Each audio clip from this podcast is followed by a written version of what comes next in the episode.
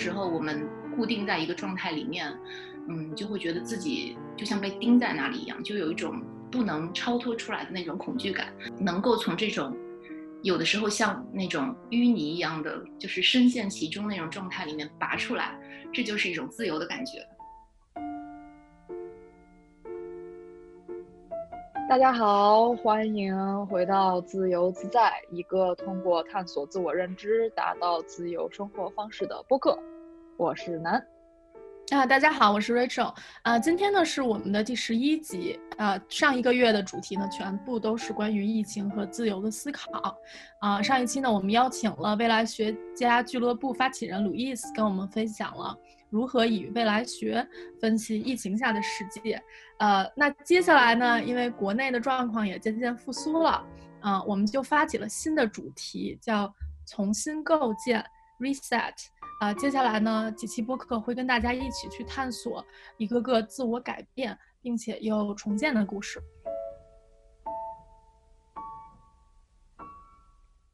然后之前有很多人会说啊，希望这个。明年二零二一年能不能从头把二零二零年再过一遍？就是今年二零二零能不能重启一下？是。然后就觉得其实有很多时候，人生和生活就是一天接着一天，它是持续的。嗯。但是实际上有很多机会，基本上在每一刻、每一天或者每一个阶段都有机会去重新构建和重新开始。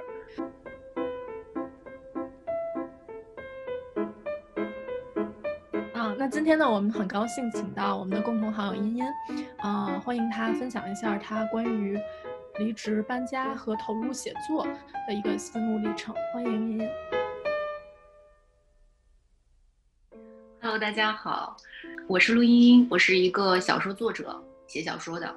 我大概是从零七零八年的时候吧，就是我差不多是零七年的时候大学毕业，然后大四的时候。大四或者是刚毕业一年左右的时候，然后可能也是因为找工作的过程当中，就嗯，你需要去适应社会嘛，然后就要去想自己到底要干什么。然后在念书的时候，可能你跟周围的人一样就可以了，但是毕业以后你就要去塑造自己的形状，啊，就在这个时候就会有很多嗯跟别人不太一样的想法，然后我就想说，好像。我能想到的那些工作都不是我想做的，那么我到底想干嘛呢？然后就开始慢慢的就开始，呃，写小说了。大学的时候是学的什么专业呢？我学的是新闻，就是学完了就觉得自己好像大学里只学了英语，别的啥都没学的感觉。怎么讲？就是我也不是从一个。写作的角度去理解理理解它的，因为新闻写作跟文学性的写作是很不一样的嘛。然后它都是那种很刻板的模式化的东西，比如说什么时间、地点、人物、事件这种。我也保留了一些我自己当时写的那个作业，然后就觉得 写的挺差的那种。你在大就是相当于大学毕业之前，然后开始写作，然后当时是其实就写刚开始写就已经得奖了，是吗？哦，没有没有没有，有很长的时间，嗯，差不多零七零八年开始写，我得奖是，嗯，二零一二年的事情。哦，那就是写了，确实有一段时间了。对对对，而且，嗯，因为我写的很慢，我写的是短篇小说，但是仍然写的很慢，就是到现在都没写多少那种，嗯，就是我也不会逼迫自己说一定要有一个产出的量，然后我只是就是在特别想写的时候写自己特别想写的东西，就是。不太会去那种有数量上的要求或者有速度上的要求，所以就写的比较慢，而且一开始写的很多东西，其实后来看看是不太适合发表，因为真的写的不怎么样那种。嗯，我感觉可能在零九年左右有一个转变吧，就是零九零七年到零九年写的东西，可能更多的是那种练习和一开始的尝试，然后零九年之后，嗯，慢慢的就写了一些我觉得可能是我想写的。东西，然后到一二年的时候得了那个台湾台湾的联合文学，呃，那个杂志的小说奖新人奖。同时的话，你也是在当时就毕业了，也有在做其他的工作，对吧？所以就是小说也一直没放弃，在在还接着写，但是也有工作。呃，对，其实我从大四的时候，好像好像是大四吧，就是嗯，找了一份其实跟我的专业完全没有关系的工作，然后做了有一年多一点。一开始就觉得，因为就是你没有完全没有接触过社会嘛，你就会想说，就还是挺好奇的。因为我不是很喜欢学校的氛围，我会觉得，嗯，比较的怎么说封闭，就是会到现在为止我都不是很喜欢学校的氛围。然后我就觉得说，社会是一个开放的环境，应该会更舒服一点。嗯，但是其实当你具体的去做一个工作，因为你不可能同时做很多事情，然后你落到一个具体的环境里面。感觉还是挺封闭的，然后当时实习的时候，或者是面试什么的，就是也是接触过不同的类型，但是都感觉不是自己特别想做的。然后第一份工作又找了一个不是很靠谱的工作，就是一个很小很小的公司。我记得我刚进去的时候，好像就三四个人吧。嗯，做的事情也是跟我的专业完全没有关系，也不是文字工作。嗯，一开始还有新鲜感，因为他有很多机会可以到外面去，嗯，出差，我就觉得挺有新鲜感的。但是呢，就是可能做到一年左右，在在一年多一点，三四个月的时候，就觉得好像还就真的不不太是我想要一直长期做下去的。所以那个时候是我第一次辞职，然后嗯，决定要在家里看书和写作。当时我真的是维持了可能有一年多的时间，就是什么都不干。然后大家毕业了以后都去嗯工作，都去奔赴自己的前途，我就待在家里每天看书。每天写一些东西。当你把自己目标定得太死，然后说好，我现在辞职了，我就要干这个事情，嗯，就感觉会把自己逼迫的太紧，嗯，然后在那个状态下，其实自己的状态不是很好。就是大概在零八零九年的时候，就是我辞职在家一年的时候，我觉得我的我的状态是比较紧张的，因为你每天都会想让自己一起床就看书，然后规定自己，嗯，一天要看两。不是不一定一天一周要看多少本书，一年要看多少本书，因为我觉得自己的储备太少了，然后就必须要写写东西，就会觉得压力很大。怎么找到这种安全感呢？或者怎么样说服自己？其实没有什么安全感，但是就觉得说我现在在做的事情，让我有更强烈的不安全感。哦，OK，就是体验过，其实做做这个事情，但是做完以后也没有什么感觉，然后。就是不是真正自己想要的，对，就觉得嗯，就是这个工作或者是这一类的工作都不是我想要的，然后就觉得，嗯，就当时因为毕竟年纪还比较小嘛，就是爸妈或者是嗯亲戚什么的，他们都会给你一些建议，或者是有的时候，嗯。有的时候他不是以给你压力的方式，但是，嗯，他会他会问你啊，怎么样啊？就是你最近还在家里待着吗？呃，有没有想要去上个班啊？就是这种，我就觉得说，我自己经历过的这个工作，包括一些实习什么的，其他的工作，还有我周围看到的，嗯，这些所谓的大人们他们在做的事情，也不是我想要做的，所以我就我当时有个非常强烈的感觉，就是我不能朝着你们。你们习惯了你们想的这个路往下走，因为这样的话，我就会强烈的不安。就你刚刚问的那个安全感。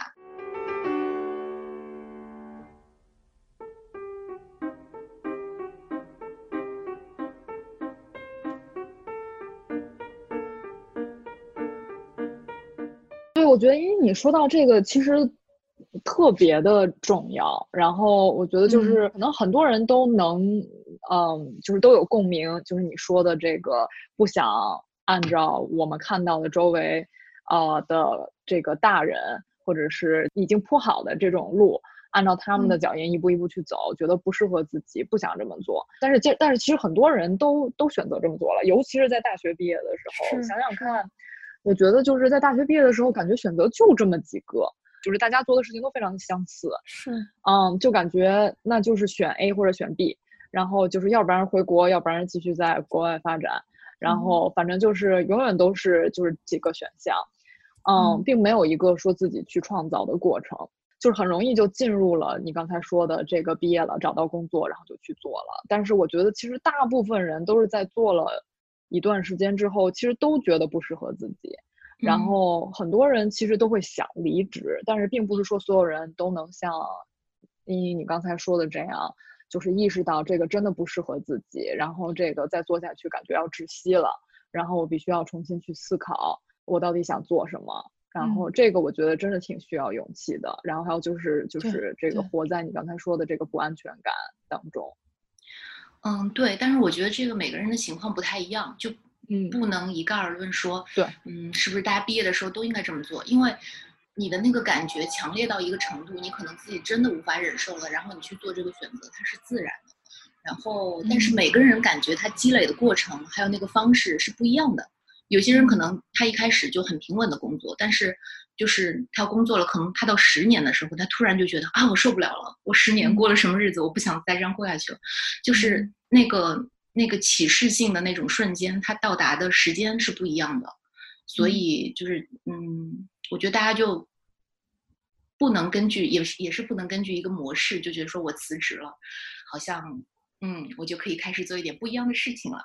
其实不一定的，有可能你辞职了以后，你会面对更大的压力嘛？或者你觉得，没错，其实我没啥可可以做的，就是兜了一圈，发现觉得说都不是我想要的。哎呀，还是原来的工作比较安稳，比较舒服，也是有可能的。就是还是得根据自己的情况，然后嗯，去听自己内心到底是怎么想的。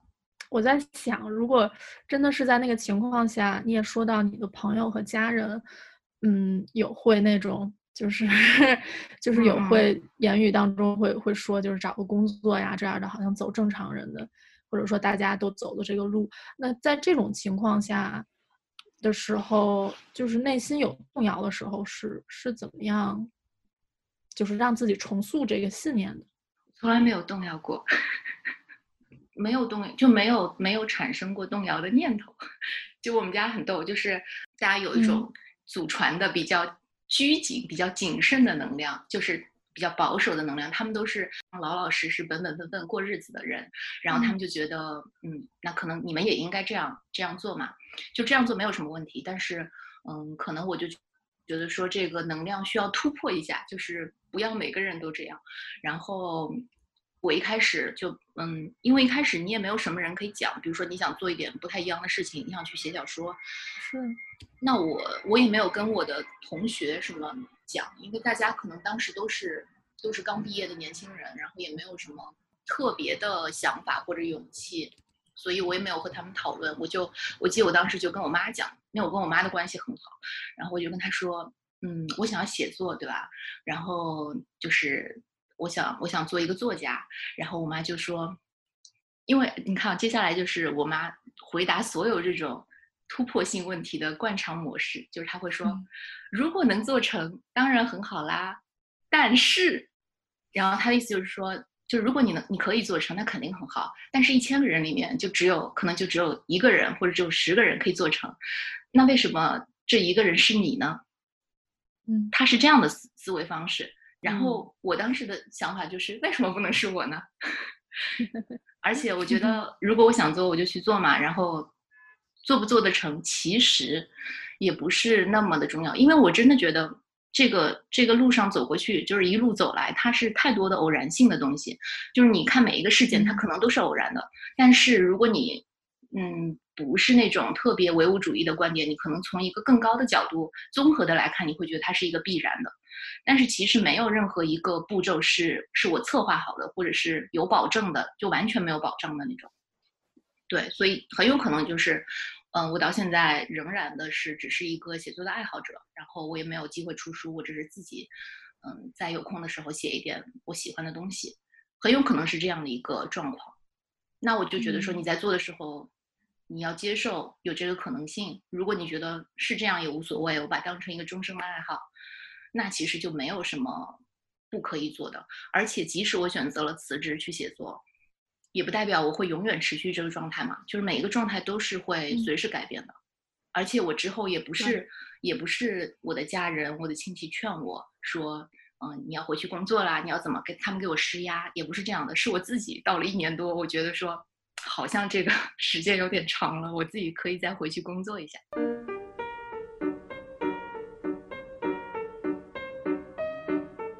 你说的这个，哎，真的是年龄越大就越体会到这个，就是你描述的这个生活和生命的无常，就是，嗯，就是我们认为一条就是能一直走下去的路，它其实瞬息万变，然后对，就是就算我今天辞了职，然后我去做一件我想做的事，无论是写作也好，还是创业也好，我们真的都不知道它明天会发展成什么样，就是只能知道今天这是我想做的，我会尽力去做。哦，对，然后但是就是明天的话，它有改变了，那我们就就跟着它在因因时而变吧。哦，这个就话又说回来啊，我觉得我们今天请请茵茵来当我们的嘉宾，跟茵茵聊，主要是我觉得就是因为我们我们其实跟茵茵就见过一次面，然后然后但是那一次见面的质量非常的高，然后是在我家里面，去年年底的时候，我们一起做了一个这个年终总结，几个朋友，然后呢，印象特别深的就是茵茵当时，嗯。我忘了是哪个问题了，反正就是在分享的时候讲了一个一个故事。反正我当时就觉得，我我现在不记得那个故事是什么了，但是那个故事当时茵茵讲完之后给我带来的感觉特别的不一样，就是他就就给我烙下了这个印记了。然后当时就觉得哇，从来没有听 什么人讲故事讲的这么这么这个这个。都不知道要怎么形容，就 是特别的深，印象特别的深。对，对我我也记得当时听那个故事，包括见到整个的感觉，就是感觉是非常非常稳的一种，就是很坚实的感觉，就是一个好像不太寻常的故事。你读完以后能想想好久。对，然后后来就是了解到茵茵是其实是作家的时候，然后是小说家。然后写那个短篇、中篇、短篇小说，然后那个时候我就觉得，我我脑海里面就觉得有那个灯泡亮了，就是哦，就是当然，茵茵是 作家，就是。如果他故事讲的这么好，然后不是小说家的话，反而会觉得有点可惜。哎，那咱们再说回你的经历啊，我还不知道，其实你之前就是大学毕业了之后工作了一段时间，然后就辞职，呃，休息了一年，然后是写作，然后后来又重新回到职场了，对吧？嗯，重新开始工作的时候找的是那种就是杂志社的工作，先是在一个比较小的杂志，然后可能我忘了做了一年左右吧，然后就去了新视线杂志，就当时的一个。嗯，偏设计啊、艺术啊、生活方式的一个杂志，现代传播，嗯，底下的，对。然后那这个后来又重新回到就是工作这种朝九晚五的工作当中之后，还在坚持写作吗？对，是有写，就是一直在写的。我记得当时就当时在第一个小杂志工作的时候，就其实它是一个。根本就可能没什么人知道的，而且我们做的不是那种就是对外发售的杂志。然后我是负责其中的一些就是文化方面的板块，就他可能其实主编也不是很在意你做的是什么内容，他可能就丢给你三十页，说好这个月你把这三十页给我搞定，随便你做什么，对吧？只要不是太看上去太难看就行。但是我对自己还蛮有要求的，就说好，那我一定要把分成几个板块啊，然后采访一些。我喜欢的人啊，就这种。然后，其实，在这个杂志里面，嗯，虽然杂志社本身就一般般，但是我做的还蛮开心的，也遇到了一些，嗯，各种各样的人吧。然后去了新日线之后呢，就是你会觉得，嗯，工作非常的密集。就如果你们看过那个杂志的话，就他的工作方式需要查很多很多很多资料，然后就一直是连轴转。当时我的感觉就是。其实是学到了很多东西，因为它会逼迫你去不断的，嗯，就是吸纳新的东西。无论你吸纳了多少，但是至少你要去了解不同的东西啊。所以我要说岔开来，就是一个话题，就是刚刚说，嗯，工作不工作，辞职不辞职这件事情，就是有可能有很多写作的人或者是创意工作者，他会觉得说我我不喜欢上班，我完全觉得上班这个是是要被否定的。但是我自己现在实践下来，我觉得其实就是带有创造性的工作，就带有创造性内容的工作，还是会有一些帮助的。就它可以打开你的眼界，然后可以从你的同事啊，或者是一起工作的人身上，还有你接触的人身上学到一些东西。所以我对工作这件事情本身，并不是那么那么的排斥。对这个建议其实非常的好，非常的同意。对，就是工作和工作也是不一样的。最后得找到适合自己的，能能帮助自己创造的这样的工作。因为呢，后来是就是工作，然后是从去年开始又决定这个辞职，进入一个这个就是专注写作的一个阶段了，是吗？对，其实，在一三年的时候吧，就是我当时离开了新实现之后，也有一段时间，可能不到一年的时间。当时我也是决定说，当时真的是决定说是想要辞职，因为我一二年的时候不是得了那个。那个奖文学奖嘛，然后一三年的时候我就想说，我应该多给自己一点时间来写作。嗯，之前的那个工作虽然有很多工作上的文字，就是你也是写字嘛每天，但是就觉得给自己嗯写小说的时间太少了。然后我就想说，一三年的时候我是不是可以可以全职的来写一写？但是当时就是感觉很不顺利。嗯，我发现每次当我决定就是定好一个目标，我一定要把它完成的时候，我就做不到。而且这个做不到也不在于我自己，就是我记得当时我住那个房子，在我辞职以后，突然开始楼上开始装修，而他装修了大概有，就我辞职了多久，他就装修了多久，你知道吗？我都感觉他是不是针对我？就是他他装修了有大半年吧。就我想说，怎么样装修这么久，而且他就一直在你头上，每天敲敲打打，就是那种电钻的声音，我根本就没法在家里待，然后不能保证一个基础的这种安静的环境，相当于那个时候基本上没写什么东西，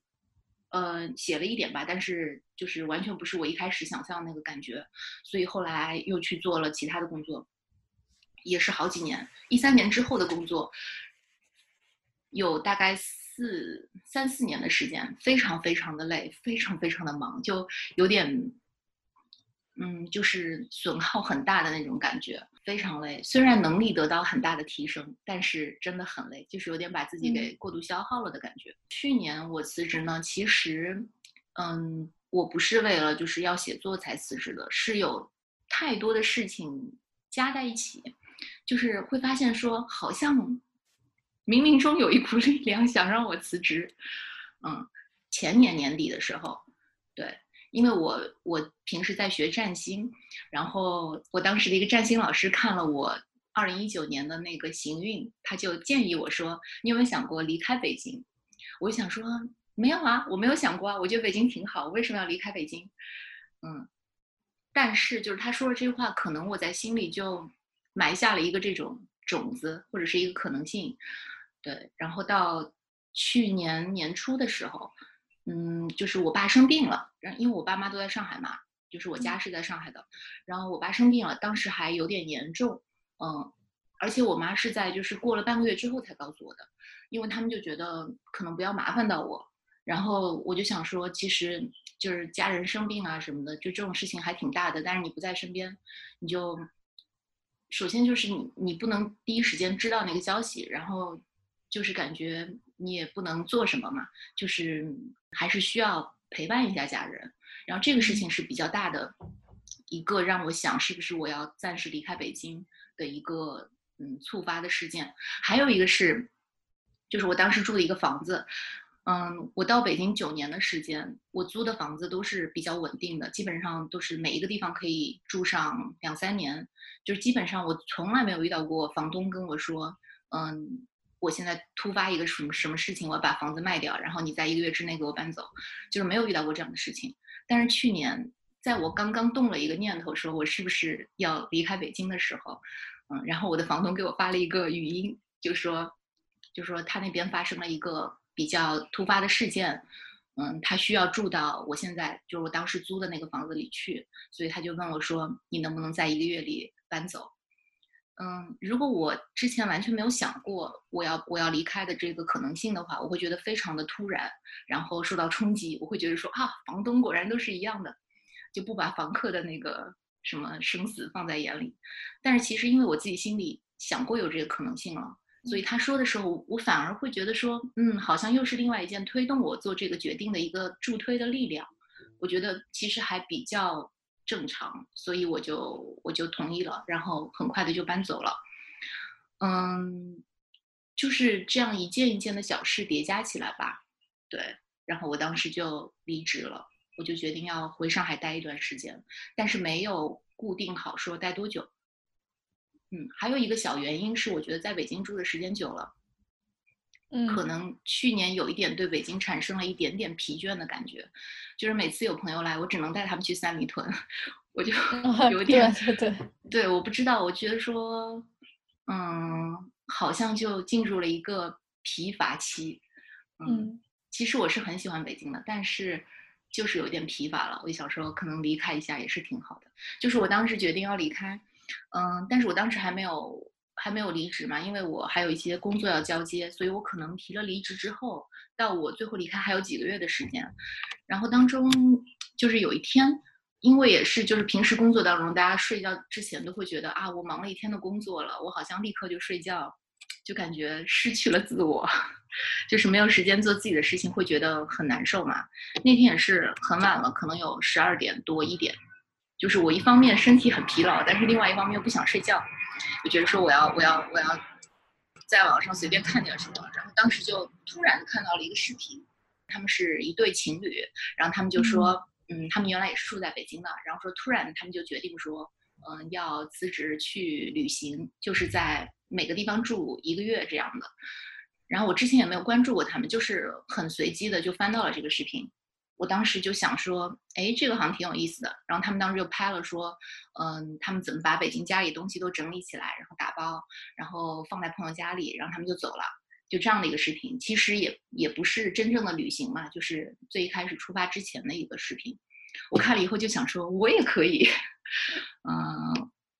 就是可能是觉得说，很多时候我们固定在一个状态里面，嗯，就会觉得自己就像被钉在那里一样，就有一种嗯嗯，就是没法就不能超脱出来的那种恐惧感，能够从这种有的时候像那种淤泥一样的，就是深陷其中那种状态里面拔出来，这就是一种自由的感觉。然后我当时可能也是也是有这种感觉吧，我就想说，那那我我也这样，因为我正好要辞职，然后我要搬家，那我就也找一个地方去玩吧，我就随机的跑过去看看会发生什么。反正如果我想写作的话，我也可以在那边写。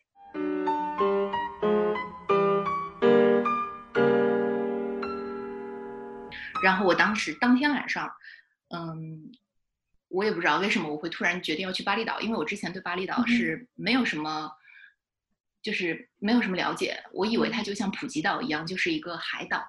嗯。然后后来就是稍微看了一些介绍，我觉得哎挺好的，好像跟我想象当中那个，嗯不太一样，是可以去看一下的。就是它除了那个海滩啊，就是那种纯粹旅行的东西之外，还是有一些别的东西的。然后可能第二天还是第三天，我就订了一个住宿在巴厘岛的，然后就决定去了，就在那边待了一个月。嗯，就是那那具体你在巴厘岛呃的生活是什么样子的？非常简单，就是每天事情可能就简化成那几样。因为我去的地方，嗯我整整一个月都待在一个地方叫乌布，就嗯是它不是靠海的，嗯、是中间，就是不是中间，是反正就是内陆的一个地方。然后它那边有一个嗯练瑜伽的地方比较大，其实有好几个。然后我就我比较懒嘛，我就选了其中一个比较有名的，叫 Yoga Barn，就是谷嗯仓谷仓瑜伽。然后我住在它附近，嗯、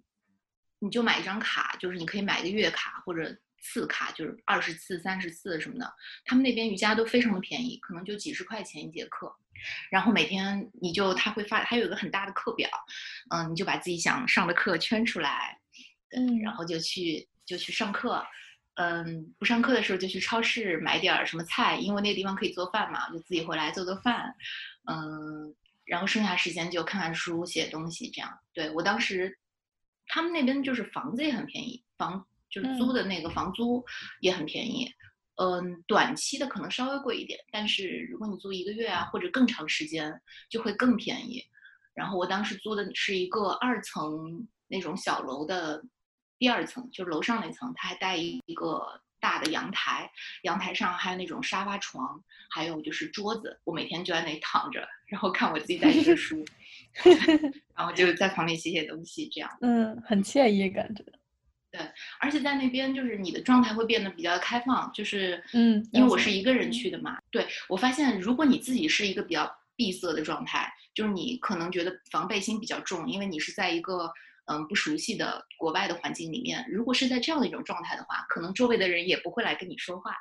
呃，你也不会就是交到什么朋友。但是如果你自己是一个比较打开的状态，然后你坐在那儿，就会有很多人跑过来，莫名其妙的跟你聊天。对，真的是真的是，这个特别同意。对，这种能量不一样，可能。对对对，我在那边就认识了几个朋友，我认识了一个中国女孩。然后我们一起在吃饭的时候，就有一个印度的女孩也过来加入，然后我们一起聊天，聊各种就是各国女生都关心的情感话题。对，就是自己的嗯自己的经历什么的，然后还嗯就发现我们会有一些共同点，就是嗯对他会跑到你身边的人，他其实跟你是有一些共同点的。然后我们还一起去上课，嗯，一起吃饭，然后一起他们就开小摩托嘛，就。一起去玩什么的，因为我也不会开，我 当时不会开，我现在会开了，因为我从巴厘岛回来之后，我觉得说啊，开这种小摩托，其实它是它是那种电瓶车，嗯，就是说太自由了，因为你就可以骑让它 随便到处走，嗯，我后来回来自己就买了一台，但是在那里的时候，因为我从来没有开过，我也不会，然后我只能坐在他们后面。然后我记得当时还有一个澳洲的男生，也是经历了情感的创伤，然后 很逗，对，然后我们就在那边聊这种话题，然后之后大家也就一起出去玩。当时因为他们那边有一些小瀑布什么的，我们就说是不是要去小瀑布玩？嗯，当时就决定，好像有一天是本来是想要去那个小瀑布的，但是后来就觉得。没找到大家都想去的还是什么，反正发生了一个什么状况，然后我们就说那这样吧，就坐在那个车上，就他们就开嘛，然后到一个路口，我们就决定说，突然决定是往左开还是往右开，就随机的，然后大家就这样乱开乱开乱开，开到开到路上一半的时候，可能看到路上有人在卖那种烤串儿，就是很小那种串儿，也很便宜的那种路边摊，然后我们就说哎有点想吃，就下去吃一下，嗯，蛮好玩的。我当时还遇到一个。意大利的女孩，她住在我楼下。嗯嗯，我楼下换过好几波人，因为我住的时间比较长，我住了一个月。然后楼下可能一两个星期就会换一波人。嗯，一开始先是一个英国的女孩，对，然后是一个澳大利亚的女孩，就每个人都有自己的特点。那个英国的女孩很逗，她每天都在那儿工作，因为她说她有工作，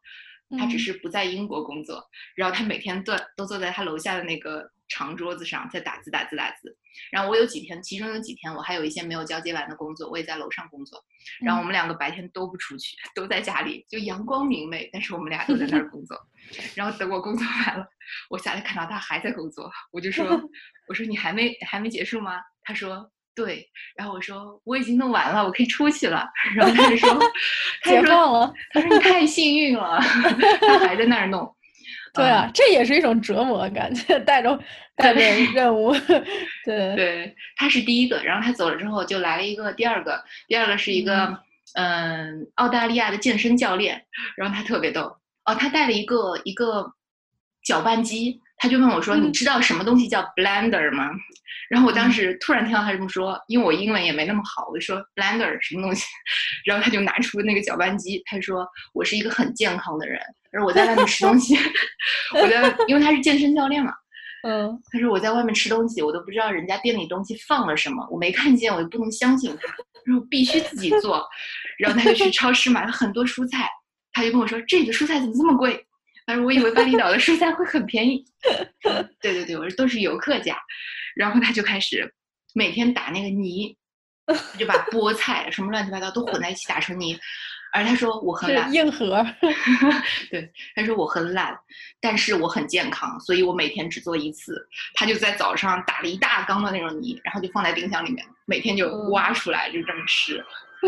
嗯，然后他是第二个，第三个是一个意大利的女孩，也很有意思，就是好像意大利的那种，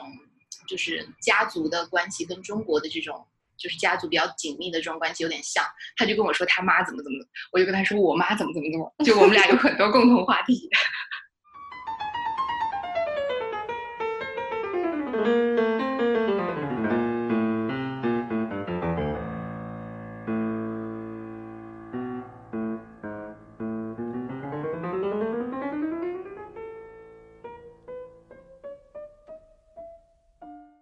但实际上，大部分的人即使在有这样的机会，也是像你说的这个英国女孩这样，天天在楼下打字。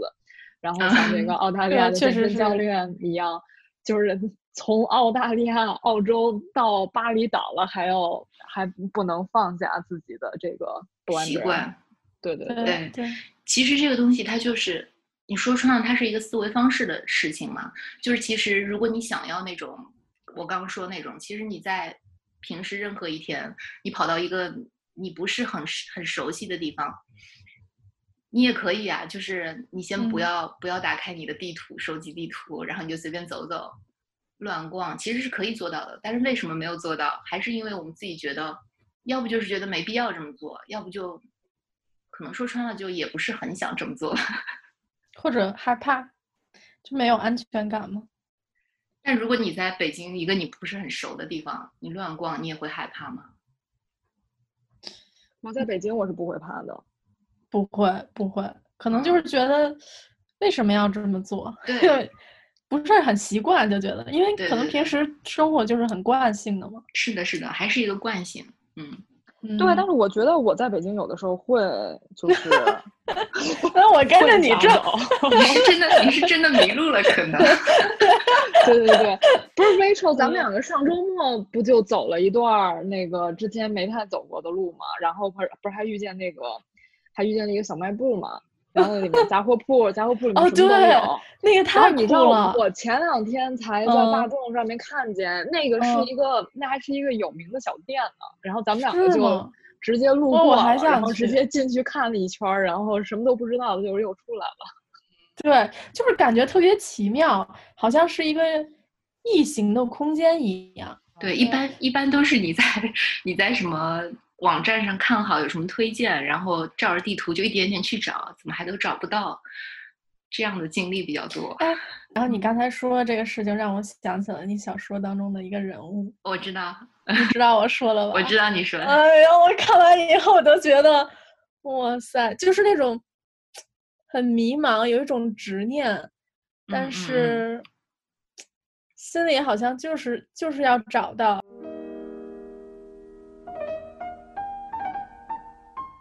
嗯，这个真的是一个生活的隐喻。当你特别特别特别特别想要一个东西，或者特别想找到什么的时候，然后你用力过度，反而就是对天时地利人和有一个缺了，它都就是你就是怎么都找不到。是的，就是这样的。所以就是太努力也不好。对对，所以当时看那个短篇小说就觉得。明明两个人的关系其实不会有结果，为什么还要追逐自己的执念？但我们一开始都是很执着的嘛，而且会觉得这种执着就是爱。对对对对对，其实他可能就是执着。我们就不接着剧透了，然后这是一个非常好的契机，给大家推荐一 下茵茵的出版的一本小说集，叫《台风天》。台风天就是。嗯，二零一八年的时候吧，那就是前年，对，前年出的一个是我的第一本短篇小说集，然后里面有九个小说。说到这个，我想起来，我当时，嗯，我当时想说九个好像不太圆满，我要十个。然后我就跟呃我的编辑是那个后浪文学的主编吧，应该是是朱越，然后他自己也是嗯小说家。我当时就跟他说，我说。我要十个小说，你等我一下，我我 还有一篇让我改一改，改完之后我再发给你，然后就一直没改出来，最后嗯，我就问他说，我忘了，我是问他说我换一篇还是怎么的，反正我说那个还剩下一篇怎么样，他就说我都已经编好了，不用了，所以就是九个，嗯，其实也没什么，因为九个十个，又有谁会在意呢？九个数字在中国文化里面是非常吉利的。是的，是的。就很多时候都是自己的这种莫名其妙的这种执念，执念，执念。对，你在写文章的时候，刚才咱们也讲到，就是有的时候不经意当中会有这种意想不到的收获。那在写文章或者塑塑造人物的时候，有没有类似的这种感受？其实是这样的，就是我一开始写的时候是比较，就是设计设计的比较多一点，因为我当时。我是觉得，就刚开始写的时候，我觉得，嗯，需要看大量的书，做大量的练习。因为我虽然不是处女座，但是呃，我有很多星都在处女座和处女座对应的那个六宫嘛，所以我会有很多处女座特质，就是觉得一定要惊喜，然后要冷静，对吧？就很多人好像说我写的很冷静，其实也不是刻意的在冷静，就是这样，嗯，然后会觉得。嗯，一定要想好写什么才去写，所以我当时基本上我是把我要写的整篇文章的一个走向结构我都是想好的，然后才开始写，就没有什么嗯不会失手，不会有太大的失手，因为我都给它框好嘛。但是也不会有什么特别意外的收获，因为也同样的原因，是因为我给它框好了。对对，嗯。但是现在慢慢的，我就觉得好像这样也不太对，就不能一直这么做，因为这样你在写的过程当中，一个是。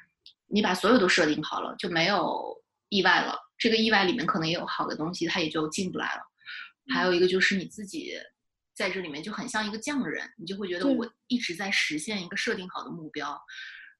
但是在里面自己会觉得很拘谨，然后很受限，但是就没有那种很享受、很开心的感觉。嗯，所以就是很长一段时间，就是写小说这件事情。整体上是让我感到开心的，因为这是我想做的。但是在具体的写每一篇的过程当中，我觉得很折磨，嗯，就不开心。对对对，嗯，因为这个痛苦啊，这个过程是很痛苦的，还有完美主义啊什么就很烦。然后在最近两年，我可能就刻意的说不想那样写，嗯，可能我就会慢慢的变成，有的时候可能就一句话或者就一个开头，我就会往下写。就写到哪里就再说，看这个情况的发展。嗯，有的可能写到一半就写不下去了，或者就觉得不太对，那就算了。那有的可能慢慢写着，反而就是我一开始想象不到的那个结果，我觉得也挺好的。嗯，感觉你说的这个让我特别有收获。嗯，就是还是就是无论是从你这个咱们最早说到的这个。大学毕业了之后，离职一份不适合自己的工作，还是这个你在巴厘岛的这个经历，还是你刚才说到你写作的这个放下这个完美主义的这个哦倾向吧，嗯，哦，都是有一个咱们刚才说到的这个执念，然后就是你写作中也能看到这个对执念执着，就是执着可能在中文里面是一个特别好的词啊。嗯，然后，但是，但是，但是它变成执念了之后，确实就是你说的，就是反而是把我们自己和生活给禁锢住了，然后，对，然后就没有办法去，就没有办法去，你刚才说的这个享受它的这个过程，然后反而是限制我们的这个创造力的。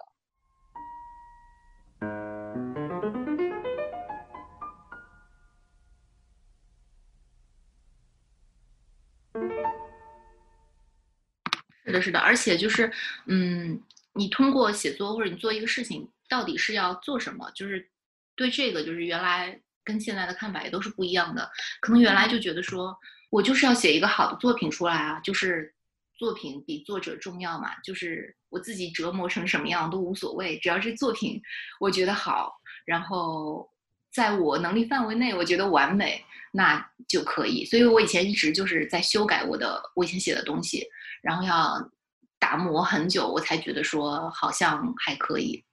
但是现在慢慢的，我觉得无论你做什么事，如果那个做的人在这过程当中是很痛苦的，非常受折磨的，然后你要那个完美的结果有什么用呢？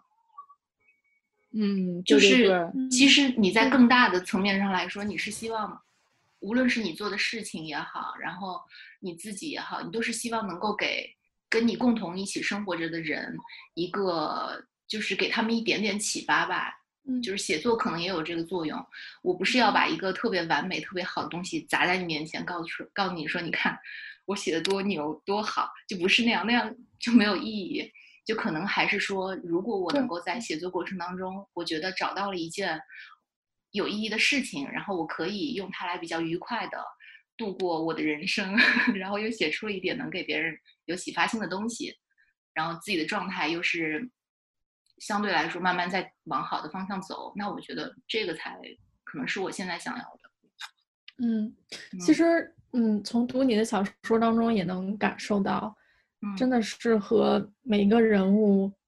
就是他他们的故事跟我们身边人其实挺相像的，但是和每一个人物在走的那个过程当中，就发现，哎，可能我们经历的事情不一样，但是其实感受或多或少是相似的。嗯，然后就是那种感受，真的是在我这几天读完以后一直沉淀给我。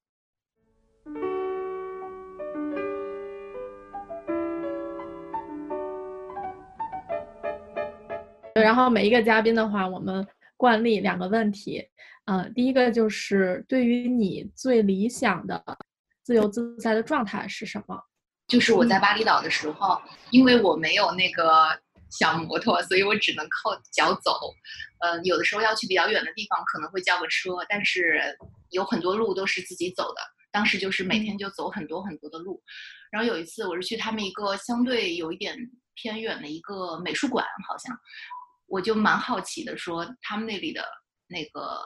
艺术作品会是什么样子的。然后我就跑到那个地方，先是打了个车过去，直接停到这美术馆门口。然后我看完之后，我就走回来了。我忘了走了多久，一个小时还是多久？反正就是蛮长的一段路。然后我就一直走，一直走，嗯，走了很久很久。然后当中它会经过一个有点像那种两边有那种山，然后整个感觉像一个峡谷一样的那种。然后我就在中间那条小路上走，旁边有很多植物，然后有山，嗯，就是那种视觉的感觉就很像你以前在电影里或者电视里看到的那种，就是在一个峡谷当中，一个小人一直在那里走，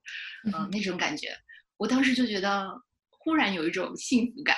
我觉得说我很想以后，嗯，无论我到到了多少岁，可能我很老了，七八十岁的时候，我还有能力可以一直这样走，就是当时。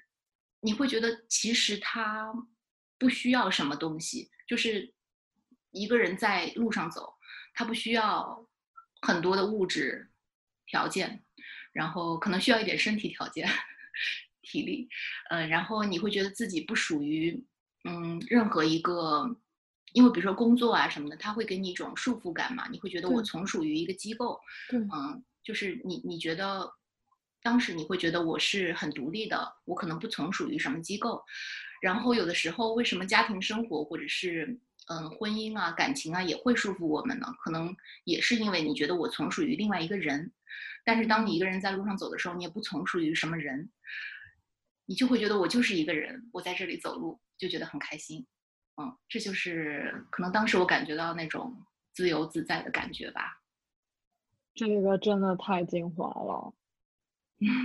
这个如果每个人能，这这真的就是这人生的终极意义啊！就是没有执念，对什么都没有执念，对自己当下这一刻完全 OK，这真心是自由自在了。嗯，对，而且对对对，不不附属于任何人，我觉得这个关系是最和谐和对，就是很和谐的一个状态，就是怡然自得。嗯，以及就是可能我可以。嗯，就是不固定下来，我可以随时。我指的随时不是说每一分钟都很那个躁动的那种随时，而是指比如说你过了十年、五年很固定的生活，当你想要换一个状态的时候，你可以很轻巧的把自己给抽出来，就是那种感觉。我觉得那个就是自由。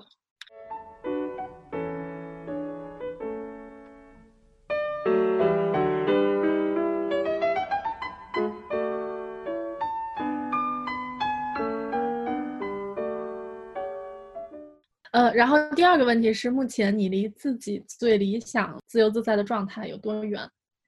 现在我觉得还是最近这段时间，还是我近几年来相对来说心情比较平稳的一段时间。嗯，也可以比较自由的做想做的事儿，主要还是因为有时间。嗯，但是我不确定这样的状态可以持续多久，因为你毕竟你即使过了几年，你肯定还是要有经济收入嘛。对你不可能一直就是长期维持这个状态，但是我现在就完全没有去考虑后面要怎么样，嗯，就是好像好像比以前少了一点忧虑，嗯，我就会觉得说以后的事情以后再说吧，肯定会找到就是可以走的路的，不会不会说真的有很大的问题。嗯，我觉得还好吧，比较接近。你刚才说完这句话之后，听见了两声鸟叫。对，我也在想，我们家我就在想，这鸟飞出笼笼子的那个状态了。对，好，我是因为现在有疫情嘛，然后鸟现在越来越多了，你没有发现吗？真的，因为人活动的少了，是的，是的。哦，对，哦大自然都回来了。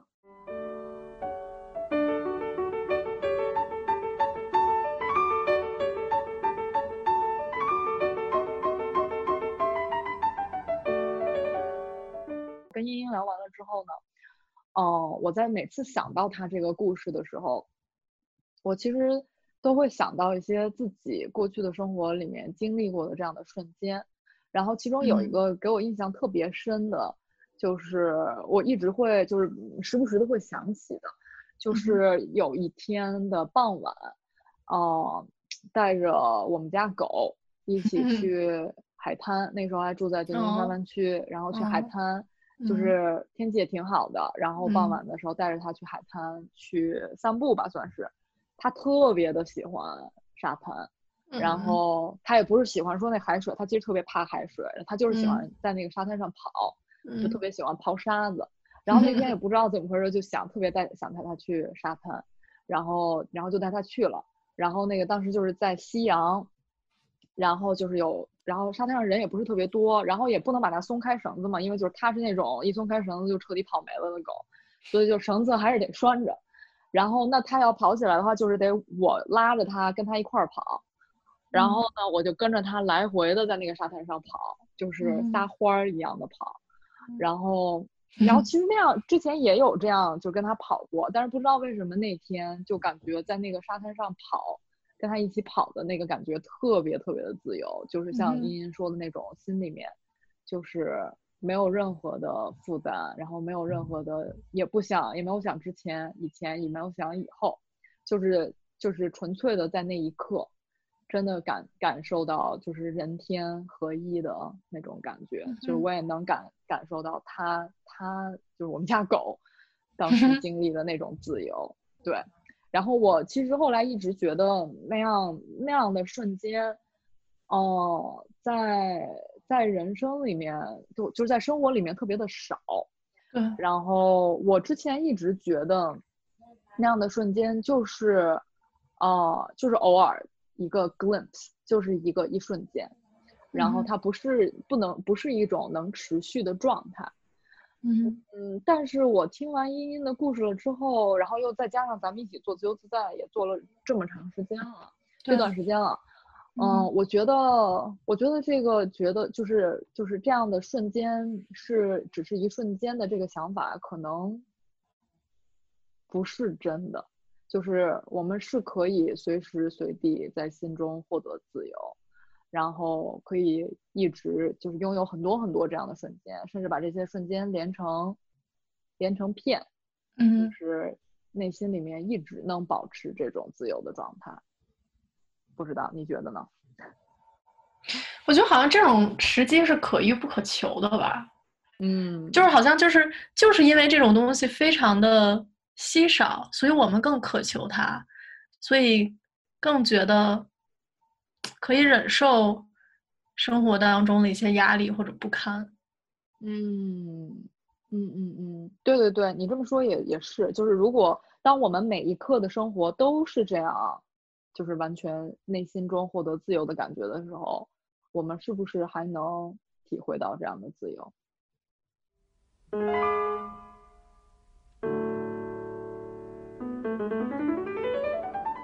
嗯，有一个自由的时刻，也是在跟大海相关。然后，就是我记得有一次，其实跟我爸妈去旅行团，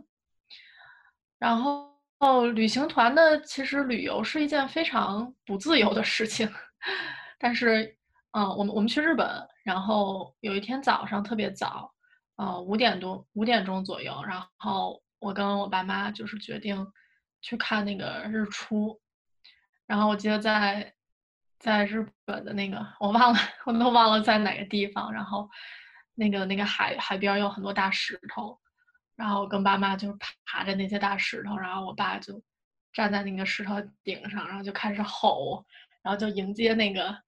早上最初的那个太阳，然后跟我妈一块儿就觉得特别的自由，就是觉得，就是觉得三个人我们在一起，可能天天和爸妈在一起，因为我住住住就是和我爸妈住在一起嘛。所以就是每天的生活里都有他们现在，然后就是觉得在一块生活也挺普通的，但是突然之间能跟他们经历到这种特别美的事情，是一件特别特别幸福的事情。不是说因为我们三个人彼此对彼此做的一些事情而开心，而是因为一个外物，让我们觉得都可以把三个人的情感投射在里面，然后再回到平常那种可能。小打小闹，或者每天的柴柴米酱醋油盐的时候，还能想到那些日子，就觉得特别感激。对，